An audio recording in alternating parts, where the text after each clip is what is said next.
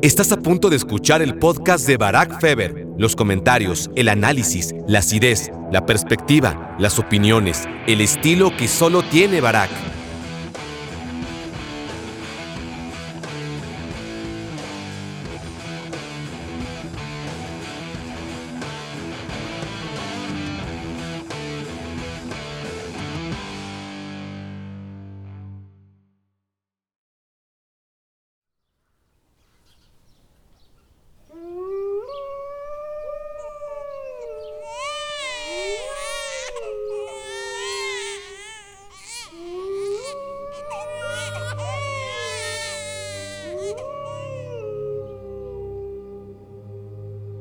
Esta historia empieza con una pesadilla.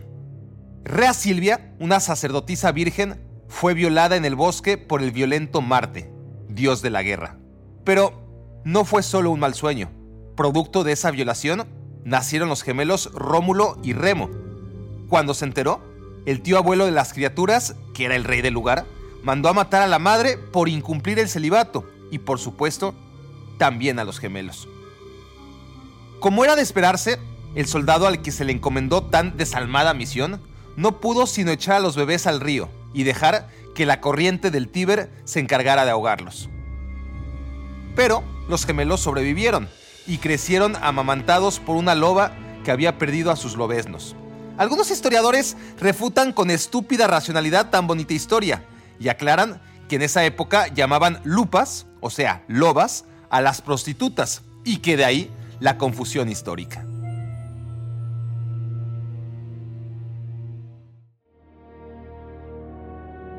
De lo que no hay duda es que Rómulo y Remo se hicieron grandes, se dirigieron a la ciudad y derrocaron al despiadado de su tío abuelo. Era una historia perfecta, pero estamos hablando de Roma, o de los antecedentes directos de Roma. Y aquí, toda felicidad es efímera, reina el drama. Rómulo y Remo no se pusieron de acuerdo en cuál colina fundar su nueva ciudad.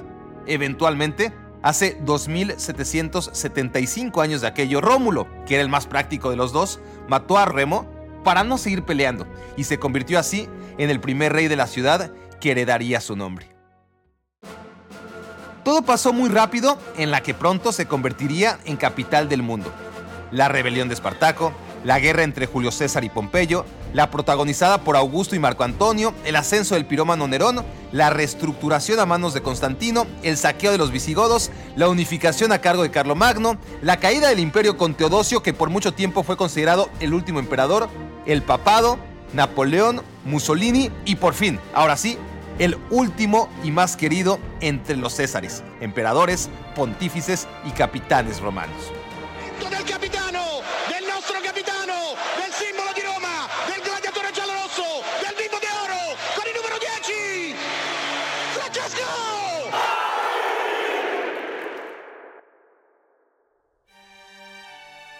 Tras el derrumbe del Imperio Romano de Occidente, la que fuera capital del mundo ya no iba a recuperar su omnipotencia, más allá de mantenerse como el centro del cristianismo. La influencia de los pontífices en Europa fue en declive. La sede de la restauración europea fue trasladada a París. Roma como capital del fascismo italiano fracasó. La Unión Europea eligió a Bruselas, Luxemburgo, Frankfurt y Estrasburgo como sedes de sus instituciones. Y los nuevos coliseos romanos fueron construidos en Londres, Liverpool, Manchester, Milán, Múnich, Barcelona y Madrid. El Estadio Olímpico de Roma, quien no se ofenda a nadie, siempre ha sido un anfiteatro de segunda, en virtud de las escasas glorias escenificadas en su terreno de juego. Ya no solo a nivel europeo, sino local. Y es aquí donde floreció nuestro hombre. Advertencia, están por escuchar el relato de una historia que ya no volverá a suceder. No hay dos carreras iguales, claro, pero la trayectoria de Francesco Totti, un jugador tan grande, jugando siempre para un club no tan grande como él, es algo que ya no veremos. No en nuestros tiempos, y mucho menos en los que vienen. Hablando del rey de Roma, nunca mejor aplicado el refrán, Francesco nació en Roma, por si alguien no lo sabía. El número 18 de la vía Ventulonia en el barrio de San Giovanni es un pequeño edificio promedio enclavado en un barrio promedio, ni pobre ni rico. El rubio Francesco vivía a 20 metros del colegio, pero aún así solía llegar tarde. La escuela no era lo suyo, se sentía un extraño dentro de ella. ¿Y cómo culparlo? Si el patio de la maldita escuela Alessandro Manzoni no tenía porterías, sino canastas de básquetbol. Afortunadamente en la calle de al lado había una escuelita de fútbol. Fortitudo se llamaba. Y ahí, Franche nunca llegó tarde. Duró poco, tanto como el rumor sobre cómo jugaba al fútbol un niño rubio en el barrio de San Giovanni tardó en llegar a oídos de un club más serio, el Testa Verde, que se lo llevó a los 8 años. De ahí, misma historia, un tradicional club formador de talentos de nombre Asociación Esportiva Lodigiani capturó a Franche y acabó de pulir lo poco que necesitaba antes que a los 12 años la Roma se lo ganara a la Lazio, que también se había enterado del fenómeno que jugaba al fútbol en las calles de su ciudad. La voz se corrió hasta el norte. Cuando emisarios del Milan tocaron el timbre de Vía Betulonia número 18, ya era demasiado tarde. En esa casa, todos, desde el difunto abuelo, eran romanistas. Y Fiorella, la madre de Totti, ni siquiera les abrió la puerta. Enzo, su padre, no estaba en casa, sino en el banco donde trabajaba, pero tampoco es que hubiera abierto la puerta al Milan. De hecho, la conducta del papá de Francesco Totti era confusa. Por un lado, le regaló su primer balón a los dos años, el Big Bang del que nació esta historia. Por otro lado, nunca parecía conforme con las actuaciones de su hijo, ese ante al que ya de pequeñito todos se rendían. El papá de Totti le insistía en que pensara en un plan B. Le pedía a su hijo que fuera realista, que despachar gasolina en la gasolinera de la esquina era probablemente su futuro.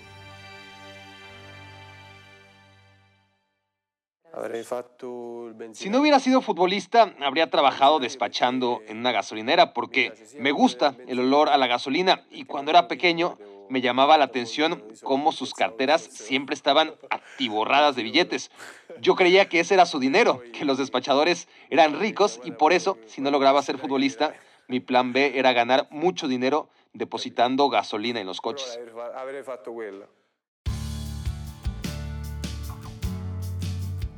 Totti ya no se esforzaba por meter goles, quitarse rivales de encima o filtrar pases impropios de un niño de su edad. Todo eso le salía natural, Ganar los partidos, aún los más difíciles, siempre fue más sencillo que ganar la aprobación de su padre Vincenzo.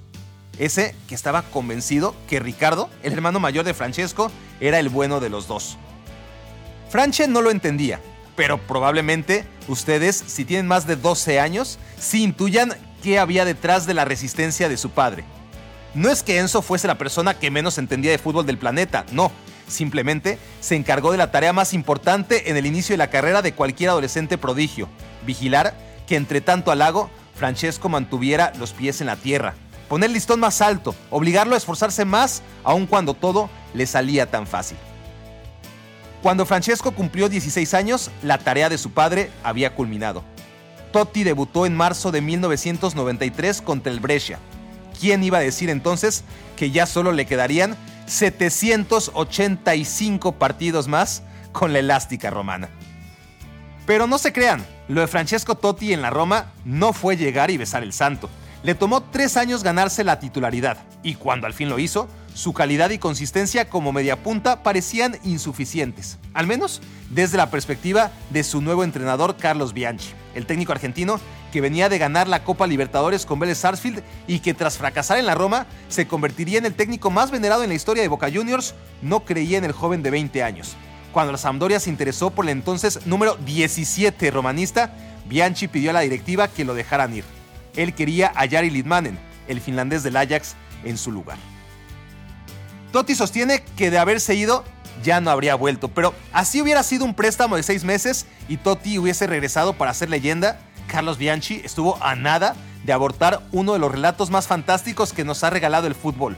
Si Totti hubiera jugado un solo partido con la Sampdoria o cualquier otro club, ya no sería lo mismo. Pero incluso las columnas más sólidas, aquellas que acaban por sostener nuestras vidas, fueron en su momento endebles y frágiles lazos que por azares del destino no se llevó la lluvia, una ola o el vuelo de cualquier insecto. En este caso, la casualidad que evitó que Francesco Totti fuera a dar a la Sampdoria en 1996 fue un torneo amistoso de cuestionable calidad. Se ne va Totti, tutto da solo, se ne va Totti, Totti solo davanti ad Antonioli, che gol ragazzi, che spettacolo! Francesco Totti per il 3-1, El triangular se jugó en el Olímpico de Roma con el nombre Torneo Città di Roma. Ahí participaron el Ajax, mejor equipo de Europa en aquellos tiempos, el Borussia Mönchengladbach y la anfitriona Roma. Formato, todos contra todos, 45 minutos y el mismo día. Un triangular a la italiana y sin seleccionados, porque si ese torneo tuvo lugar en marzo y no en pretemporada, fue porque se disputaba en fecha FIFA. Nadie sabe por qué Francesco Totti estaba disponible para ese torneo en lugar de haber sido reclamado por la selección italiana sub-21 como de costumbre. Bendita casualidad. La Roma ganó los dos partidos, o los dos medio partidos, y Francesco Totti anotó, y fue la figura en los dos. Pero lo realmente inconcebible en la crónica de aquella tarde es leer la Gazzetta dello Sport del día siguiente que el joven Totti fue abucheado cuando su nombre se anunció en las alineaciones de aquella tarde que lo cambiaría todo. Tras el triangular, el presidente Franco Sensi declaró sin tapujos: Totti se queda, demostró que es mejor que Litmanen. La Roma necesita a alguien como él y el que no llegó a completar aquella temporada fue el virrey Carlos Bianchi. La leyenda de Totti comenzó realmente en 1997, su quinta temporada en el primer equipo. Para empezar, el delantero uruguayo Daniel Fonseca se fue a la Juventus. ¿Qué quiere decir eso? Pues que el 10 había sido liberado. Y adivinen quién lo heredó. Paradójicamente, en el campo Totti dejó de ser el 10. A la Roma había llegado Zdenek Ziman, un revolucionario entrenador que los puso a correr y a comer bien a todos, empezando por Totti. En la cancha lo puso como extremo izquierdo en su 4-3-3. Eso tan natural hoy en día, o sea, un extremo a pie cambiado que en lugar de llegar a línea de fondo para centrar al área, mejor recorte hacia adentro y dispare o pase con la pierna fuerte, a finales del siglo XX era algo casi exótico y efectivo, claro. Nada mejor que el rendimiento de Francesco Totti a pierna cambiada para convencernos. Totti acabó aquella temporada 97-98 con 13 goles en la liga. Por supuesto que nunca había marcado tantos. Y la Roma acabó en cuarto lugar de la Serie A, su mejor puesto en 10 años. El nivel de Totti fue maravilloso, tanto que fue galardonado con el Guerín de Oro, que le acreditaba como mejor futbolista del año en la Serie A. Increíblemente, Cesare Maldini ni lo llevó al Mundial. En su cabeza de viejo técnico italiano, Roberto Baggio y Alessandro El Piero en el plantel ya representaban una muchedumbre de genios. Así que no necesitaba un tercero, por mucho que se tratara del MVP del calcio. Francesco, Totti, Totti, Totti,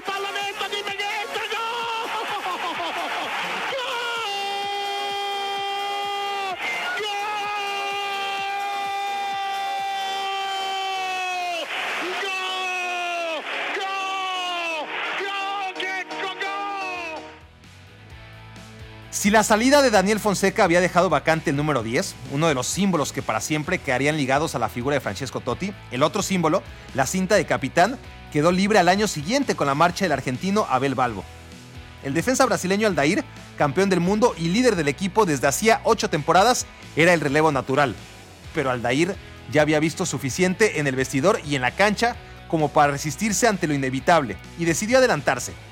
Tras apenas dos meses como capitán de la Roma, decidió entregarle el gafete a Totti y convertirlo a los 22 años en el capitán más joven en la historia de la Roma y de cualquier equipo en la primera división del calcio.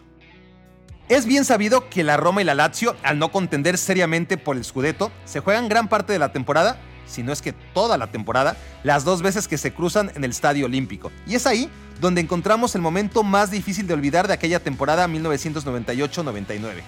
Lazio contra Roma. El cuadro biancoceleste gana 3 a 1. La Roma juega con 10 tras la roja a Petruzzi. Y aún con un hombre menos, al minuto 78 el Giallorosso marca el segundo y poco después hace el empate 3 a 3. ¿Quién lo metió? que nos lo relate la resignada radio oficial de la Lazio y que se vaya acostumbrando. Attenzione a questo pallone, attenzione del vecchio, il tiro, no. Totti, gol, il gol della Roma con Francesco Totti, 3 a 3, 3 a 3, Giorgio. Incredibile, incredibile. El técnico Seaman duró solo dos temporadas en la Roma, pero dejó una herencia más que generosa. Un capitán, el capitán, Francesco Totti anotó 30 goles y sirvió 26 asistencias en ese par de añitos con el entrenador checo. En 1999 ocupó su lugar Fabio Capello, la antítesis de Seaman, pero su llegada sirvió para descubrir otra de las principales virtudes que tendría la carrera de Francesco Totti, su adaptabilidad a distintos esquemas y posiciones. La Roma de Capello, rígida y conservadora por definición, era también deliciosa, aunque esto se lo debía exclusivamente a un hombre, el capitán, que jugaba de puente entre los ocho destructores y los dos delanteros en el 4-3-1-2 de Capello.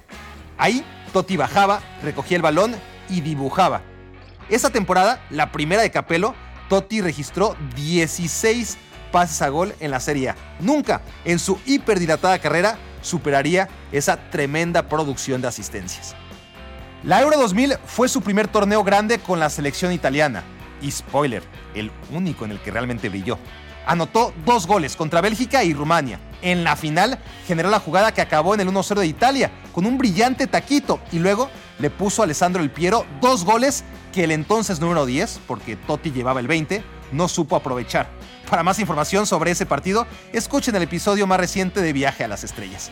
El asunto es que en un caso rarísimo que habla por sí solo del pedazo de final que se cargó Totti, el italiano fue premiado como el hombre del partido, aunque lo haya perdido Italia. Pero su gran momento fue en realidad antes, en las semifinales, tras haber empatado en tiempo reglamentario contra el anfitrión Países Bajos. Ahora ya se ha customizado, pero en aquel año 2000, créanme que nadie tiraba un penal a lo panenca, o como le llaman en Italia, de cucchiaio, o sea, de cuchara. Es un gesto que tenía años sin verse y que Totti puso de moda.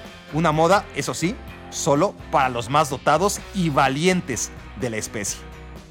If Francesco Totti puts this into the Dutch net, it will be 3-0 Italy and they will be virtually home and dry. Oh, that has to be the cheekiest penalty ever. Quite incredible. La Euro 2000 no fue sino el preludio de la temporada inolvidable. Entre todas las grandes figuras de los últimos tiempos, probablemente Totti sea el que menos títulos pudo ganar. Por eso mismo, su único scudetto, por el mérito de ganarlo en un equipo como la Roma, equivale en felicidad y trascendencia a un set de 5 o 10 scudettos de Maldini, de Zanetti o de Del Piero. Esa temporada única, la Roma se pudo dar el lujo de acompañar a Totti con un delantero de época como Gabriel Batistuta, bajo las órdenes de Capello, el rey Midas de los entrenadores, y con brasileños de nivel top como Aldair, Cafú y Emerson. Por una vez, los astros se alinearon alrededor de Totti y este respondió dando el ansiado scudetto a la Roma, hasta la fecha, el tercero de su historia.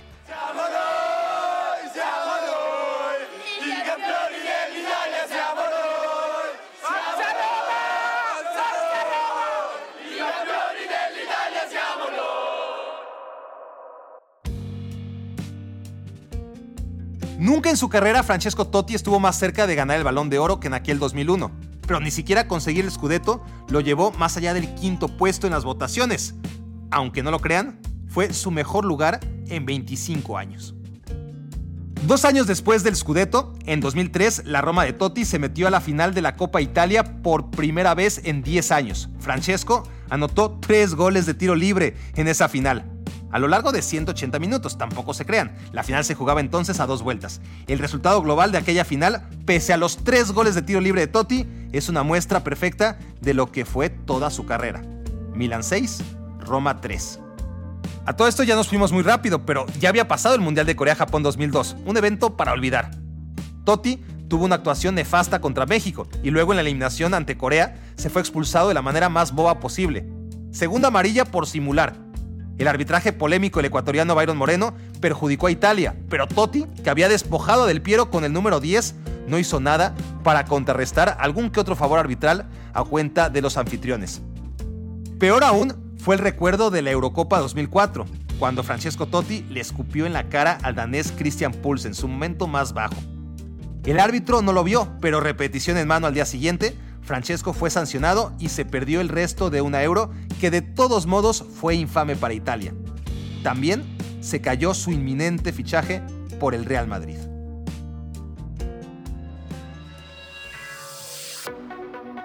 Pasó el peor verano de todos y el 3 de octubre de 2004, ojo, 13 años antes de retirarse, 13 años antes de retirarse, Totti anotó el gol que le convertiría ya en el máximo anotador de todos los tiempos en la Roma. Y eso que aún no llegaba al equipo Luciano Spalletti, el entrenador con el que Totti realmente empezó a meter goles. No, perché inizialmente pensavo solamente a far fare gol En los primeros años de mi carrera, yo solamente pensaba en ayudar a mis compañeros delanteros a marcar, porque mi posición básicamente era la de trecuartista. Luego, Luciano Spalletti, desde el primer año, cambió mi posición y me convirtió en goleador. Pero si hubiera jugado en esa posición desde los primeros años, calculo que habría marcado unos 100 goles más, seguro. Eh, se avessi iniziato prima sicuramente ne fatti centinaio di più sicuro. Si Siman hizo de Totti un animal competitivo, si Capello le ayudó a conseguir su único scudetto, Spalletti le mostró el mapa para convertirse en bota de oro sin haber jugado nunca de centro delantero. Ocurrió por primera vez en diciembre de 2005 como un recurso de emergencia ante las bajas de Montella, Casano y Nonda. Pero Totti no puede esperar la pelota, mucho menos tolera que otro se la traiga. Él, como anticuado caballero, tiene que ir a buscarla y recogerla. Así nació la formación 4-6-0, que llevó a la Roma a ganar 11 partidos consecutivos y establecer un récord en el calcio. El calcio del Milan de Sacchi, de la Juventus de Platini, del Napoli de Maradona, del Grande Torino y de tantos equipos magníficos, varios del top 10 en la historia del fútbol. Ninguno había logrado ganar 11 partidos seguidos como hizo la Roma de Totti y Spalletti.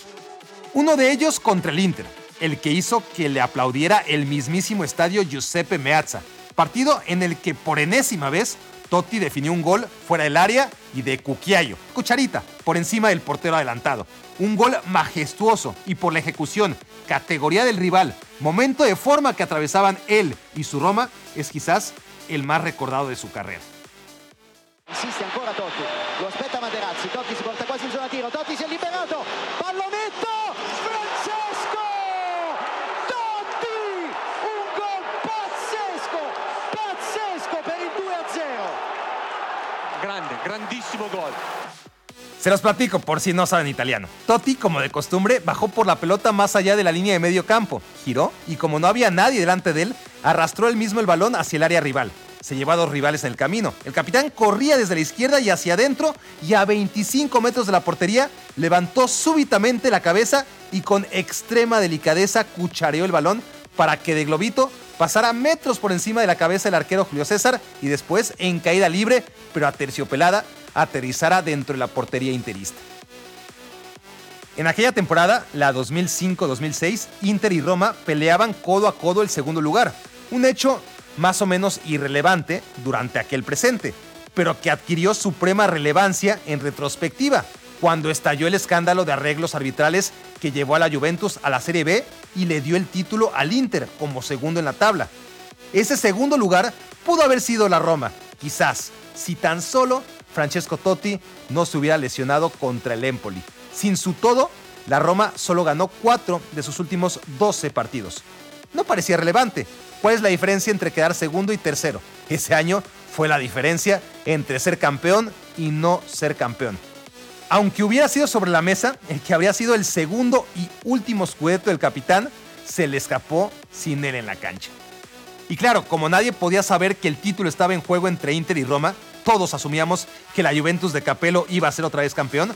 Lo que realmente preocupaba en ese momento era que Totti, brillante en la Euro 2000, nefasto en el Mundial 2002 y en la Euro 2004, se iba a perder el Mundial 2006 por aquella fractura de peroné provocada por un foul de un defensor del Empoli.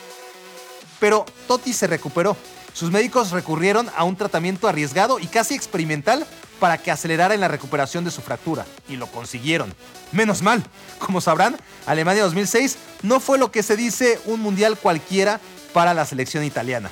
Totti marcó un gol de penal contra Australia al minuto 94, tras clavado grosero de Fabio Grosso, el gol que le dio a Italia el pase a cuartos de final en el último minuto.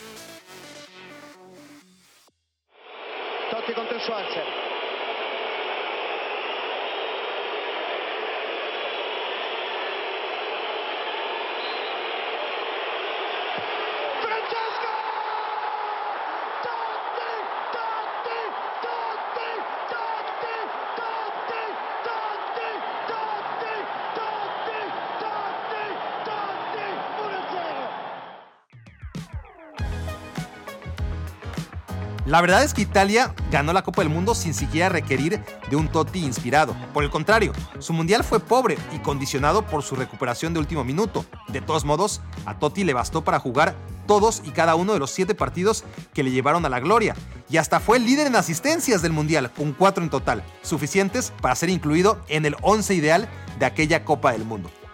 Totti se retiró de la selección con 29 años, tras jugar apenas 58 partidos y marcar solo 9 goles. Pero, hey, esto no se acaba aquí, apenas comienza. La temporada que siguió al Mundial, la 2006-2007, coronó a Francesco Totti como máximo goleador de Italia y de toda Europa. Eso a nivel individual. En el renglón colectivo, la Roma tuvo un año glorioso para sus estándares. Fue subcampeón de la Serie A como casi siempre en aquellos tiempos, pero pudo vencer al Inter en la final de la Copa Italia. Francesco Totti abrió el marcador al segundo 50 de juego. El resumen de aquella temporada fue bota de oro, subcampeón de liga, campeón de copa, cuartos de final en Champions League, caer 7 a 1 ante el Manchester United en el juego de vuelta seguro que influyó demasiado en su contra, pero no le quita sus 32 goles y 15 asistencias ese año. Ni con todo eso, Totti entró a la estúpida lista de veintitantos nominados al FIFA World Player. Sí recibió votos para el Balón de Oro, pero inexplicablemente quedó décimo. Seguramente la Roma ha menos pues no lo sé. Probablemente la Roma no tiene tanta resonancia como otros equipos. Si hubiera jugado para el Milan, para el Real Madrid, habría sido seguro muy diferente. Nunca gané grandes reconocimientos, pero mi corazón decidió y mi cabeza obedeció. Y estoy realmente orgulloso de ello. Questo è il mio riconoscimento più importante. Pues sí, ni siquiera ganando la bota de oro, Totti fue capaz de que voltearan a ver a la capital italiana. Roma, tras ganar la histórica Liga de 2001, acabó la primera década del nuevo siglo con seis subcampeonatos en la Serie A. Ganó también dos copas, la recién mencionada y una más que levantó Totti, pero en la que no participó por estar lesionado pudo ganar una tercera Copa Italia, otra vez contra el Inter. De hecho, oigan, entre 2005 y 2010 se jugaron seis finales, seis ediciones de Copa Italia. Increíblemente, cinco de ellas fueron final Inter contra Roma. Dos de ellas para la Roma, aunque solo una con Totti en el campo, y tres fueron para el Inter. Entre todas las acciones acontecidas durante esas finales, una es la más recordada una entrada por detrás criminal de Totti a Balotelli. Una patada sin sentido y que solo encuentra explicación en el sobrecupo de frustrantes subcampeonatos acumulados en su estado de ánimo. Si Totti era el jugador del pueblo, fue porque detrás de sus contadas victorias e incontables derrotas no lograba esconderse un impulsivo y reincidente pecador. Eso para una parte de Italia, porque la otra mitad, básicamente la del norte, siempre vio a Totti como un tipo rústico, tirándole a vulgar, no muy inteligente. El italiano que habla Totti, por ejemplo, es un italiano con un acento tan cerrado que raya en el dialecto. Uno de sus momentos cumbre de humor involuntario fue aquella vez que se hizo de palabras con el defensa Paolo Negro en un derby romano. No hay que ser un experto en la lectura de labios ni el artífice de las contracrónicas para leer cómo Negro zanjó la discusión reclamándole a Totti. Parla italiano, como si su interlocutor ni siquiera le pudiera entender qué demonios le estaba reclamando el capitán de la Roma. Pago por ser romano. Me molestan por mi acento, por mis modos, mi vocabulario. Quizá lo que no les gusta es que hay un gran jugador en la Roma. El poder del fútbol ya no solamente está en el norte, que es como les gustaría. Para ellos, nosotros los romanos somos flojos, consentidos, demasiado directos, sensibles, gordos. Racismo es una palabra fuerte, quizá discriminación es la palabra correcta. Y pueden pensar lo que quieran. Yo nací romano y moriré romano. Nunca dejaré a este equipo o a mi ciudad. Nunca les voy a dar esa satisfacción.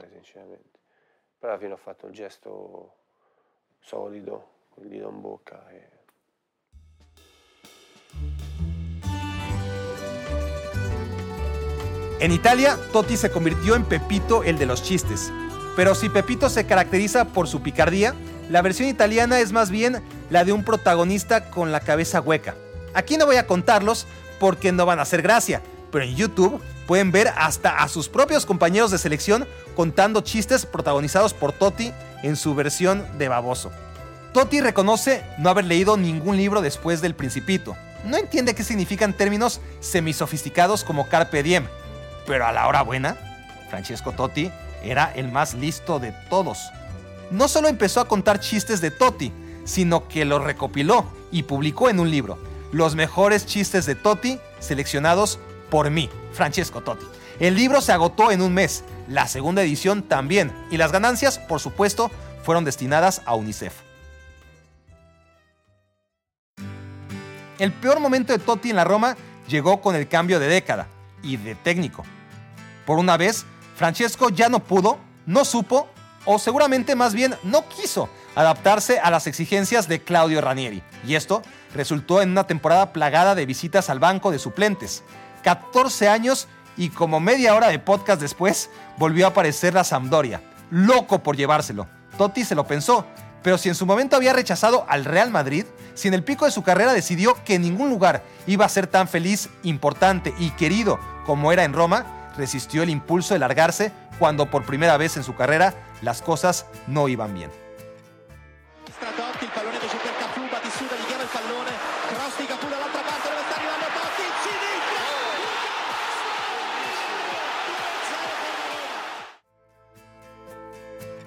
Totti se quedó y siguió con su rutina anual.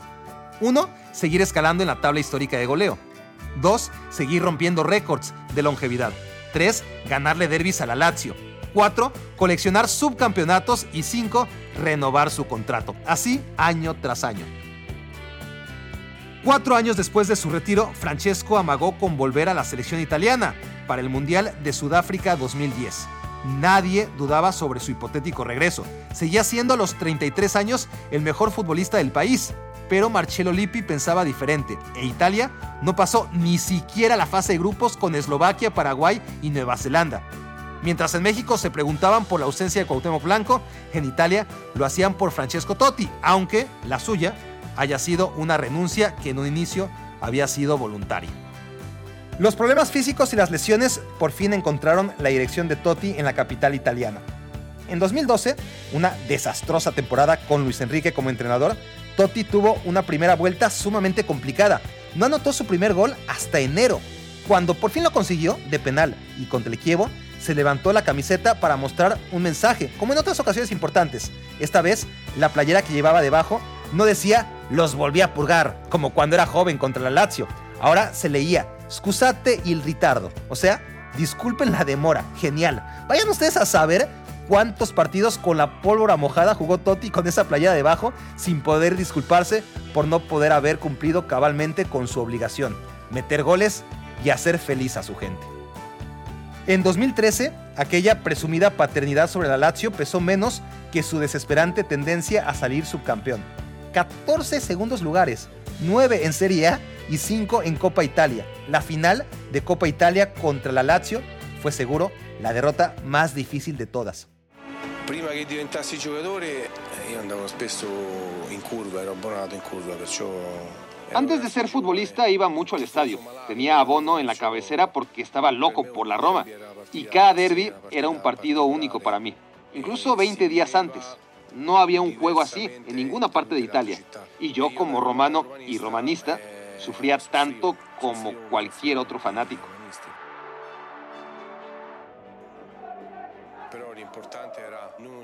Lo importante era no perderlo.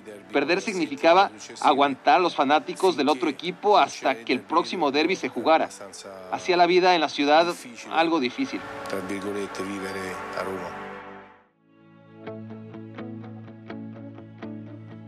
A los 38 años de edad, Francesco Totti terminó la temporada 2013-2014 como increíble líder de pases a gol en la Serie A. Y eso que sus detractores le acusaban de seguir en el fútbol solo para romper el récord de máximo goleador en la historia del calcio.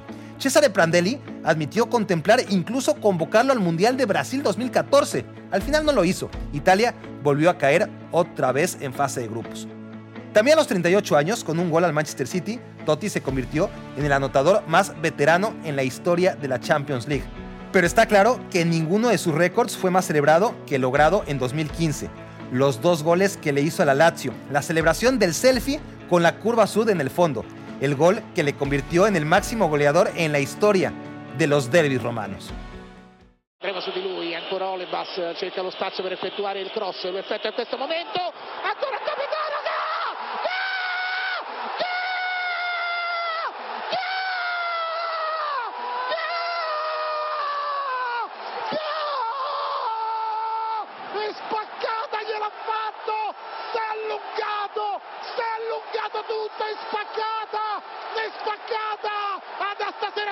alto di 10 centimetri il capitano, che gol spaccata in diagonale, che gol spaccata in diagonale, che gol straordinario 2 a 2, il grandissimo gol, si fa un selfie, si sta facendo il selfie il capitano sotto la curva, spettacolare, ha chiesto, ha chiesto un, un telefonino e si è fatto un selfie. El corazón del eterno Totti seguía latiendo en la ciudad eterna. Y tanto. En aquella temporada 2014-15, ningún jugador de la Roma pudo marcar tantos goles como el viejo capitán. Volvió Spalletti a la Roma y mandó a Totti a la banca. Y Francesco no lo tomó con madurez. Después de todo, seguía siendo un niño. Pero a estas alturas de su carrera ya no tenía más opciones que aguantar o retirarse. Y por supuesto, lo segundo no era opción. Totti desde la banca, ya al filo de los 40 años, cerró la temporada con 4 goles en las últimas 6 jornadas. En su último año, Francesco Totti no logró romper el récord de máximo goleador en la historia de la Serie. Superó a Giuseppe Meazza y a Gunnar Nordal, a Roberto Baggio y a Giuseppe Signori, a contemporáneos como Antonio Di Natale y Alessandro Del Piero, pero no a Silvio Piola. Hasta en eso, Totti quedó subcampeón. En su última temporada como futbolista, la número 25 de su trayectoria, Totti aportó 3 goles y 8 asistencias. En la Serie A, la Roma, no lo van a creer, acabó en segundo lugar. Han pasado 5 años desde entonces, por cierto, y desde que Francesco Totti es historia, la Roma ni siquiera ha alcanzado ese puesto. Al contrario, es como si hubiera viajado 30 años al pasado, cuando hasta los subcampeonatos eran sueños guajiros.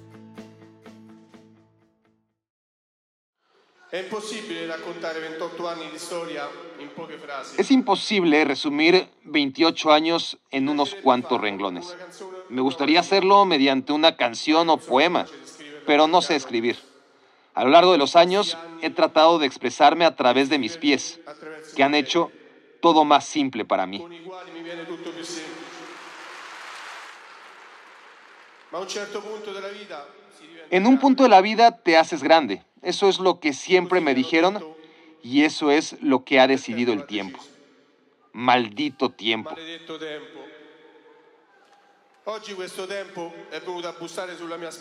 Hoy el tiempo ha venido a darme un toque en el hombro y decirme, tienes que crecer. A partir de mañana serás un adulto. Ha llegado el tiempo. Quítate esos shorts y esos tacos porque ya eres un hombre. No podrás disfrutar más el olor del césped ni el sol en tu cara mientras corres hacia la portería rival.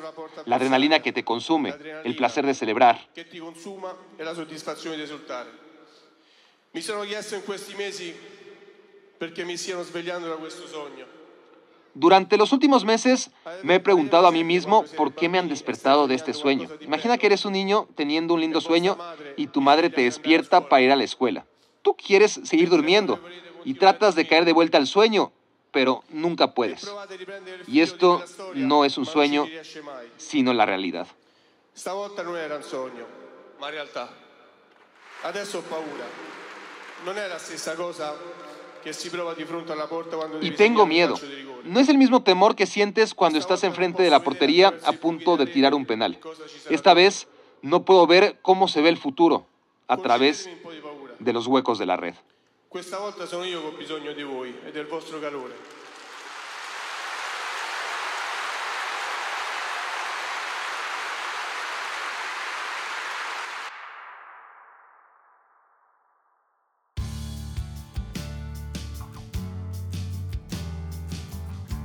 Cuando debutó a los 16 años y 182 días, Franche fue el sexto jugador más joven de la historia en aparecer en la primera división italiana. Cuando Totti apareció por última vez en un campo a los 40 años, 243 días, lo hizo como el quinto jugador más viejo en hacerlo, si excluimos a los porteros. Una liga y dos copas en 25 años de trayectoria. Estuvo demasiado cómodo en su mundo pequeño ¿Debió salir de casa para mostrar su valía en otros mundos? ¿Habría cambiado nuestra percepción sobre su éxito si Totti hubiera ganado la Champions League en uno de esos poderosos equipos que lo tienen todo y que probablemente de todas formas la habría ganado sin él?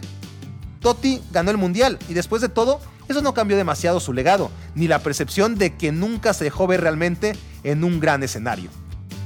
Paolo Maldini, Ryan Giggs, Carles Puyol, Francesco Totti no es la única prueba de belleza espiritual, de amor incondicional a los colores, de futbolistas que nunca cambiaron de camiseta. Pero cuando advertí al inicio que la historia que estaban por escuchar era única en su género y ya no iba a pasar, es por una principal diferencia entre Totti y Giggs, Puyol, Maldini y todos los demás.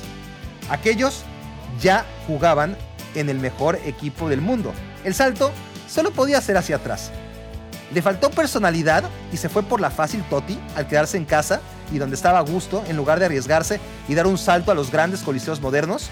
O por el contrario, le sobró personalidad por luchar en su local anfiteatro hasta el último día en lugar de haber optado por el camino fácil que eligen todos los de su especie. En el mundo hay tantos ídolos como equipos de fútbol en cada localidad, pero la relación de Totti con la ciudad fundada por Rómulo no tiene comparación. La principal diferencia no radica en que Totti sea romano y romanista, ni que haya jugado 25 años en el primer equipo al que iba a apoyar al estadio cuando era niño. De esos hay pocos, pero hay. Lo que ocurre en Roma con Francesco Totti es que la ciudad no ve en él a un ídolo, al menos no al paradigma de ídolo moderno, lejano, inalcanzable. Los romanos no aman a Totti, aman a Franche, si Totti es el rey de la ciudad, hasta para aquellos a los que no les gusta el fútbol, se debe a que ven en él en sus malas formas, en sus fracasos, en sus buenos gestos, en su tosca sinceridad. Ven en Totti a un amigo con el que crecieron a lo largo de 25 años y sigue ahí. Los más pequeños ven en Franche a un hermano mayor, los más grandes a un sobrino. A Totti no se le ama con el fervor irracional con el que se quiere a un ídolo. No, a Franche se le quiere de manera natural. Simplemente porque es Porque es